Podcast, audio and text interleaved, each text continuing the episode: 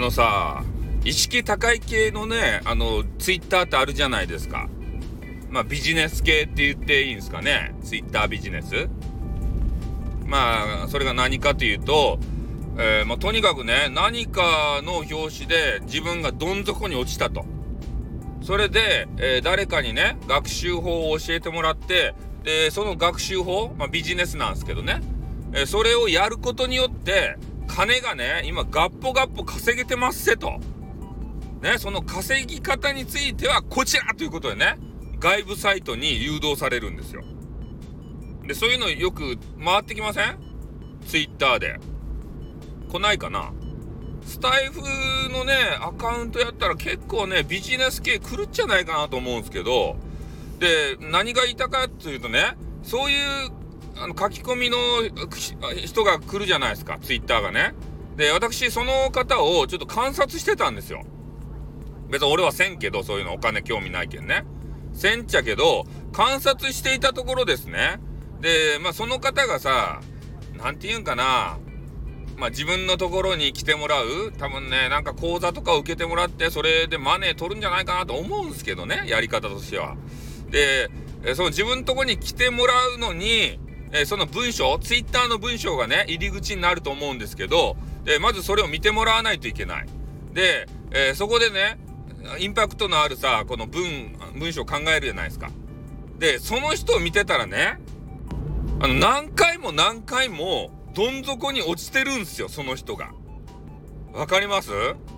えー、文章の先ほど言ったじゃないですか。どん底に自分が何かの表紙で落ちてね、会社クビになったとかさ、ね、離婚したとかさ、なんかそういうので、まあ、人生のどん底でしたよと。でも、こう、これに出会ったことによって、マネー稼げましたぜ、みたいな、あの、形なんで、とにかく、どん底に落ちないといけないんですよ、一回。金持ちのままではダメなんですよ。平穏な暮らしを行っていた人の話なんか誰でも見ないんですよ。まず不幸から入らないといけないんですね。で、不幸を作り上げる。こういう方。まあ、本当に不幸だったのかもしれん。知れんけれども、でもその方は絶対違うと思います。なんでかって言ったら、何回も不幸になっている。ね。不幸になってマネーを稼いだんだが、次の瞬間別のね、ツイートを見たら、また不幸になっている。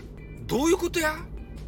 なんで何回も不幸になるとや、この人は？ね。で、こ、こんな何回も不幸になる人のさ、話ってちょっと信じられなくないですか？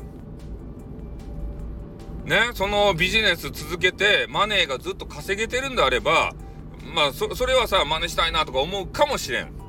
でもそれを真似したところでね、また不幸になってんじゃんって。ね？何なの君はっていう風になるじゃないですか。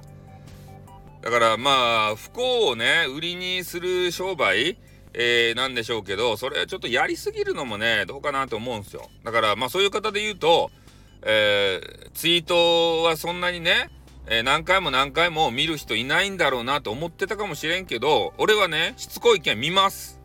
そういう方のね、ツイートをずっと。1年間チェックしました。そしたら、ね、1年間で何回もその人は不幸になってました。ね、あの、不幸、不幸ビジネス。そういう風に呼びます。まあだから、ね、この辺をどう考えるかですよね。えー、何回不幸になっても、えー、その講座を受けることでもうすぐに復活できるんだとかね。そうポジティブに捉えるのかね何回も不幸になるやんこんなの意味ないやんって思うのか。ね皆さんはどげな風に、えー、思うでしょうか、えー、冒頭で私言いましたかね。いいね押してくださいねって。なんかすぐ忘れるんですよ。また言っときますね。いいねを押したら今日一日幸せな気分になれます。ぜひいいねをよろしくお願いします。じゃあ終わります。あってん。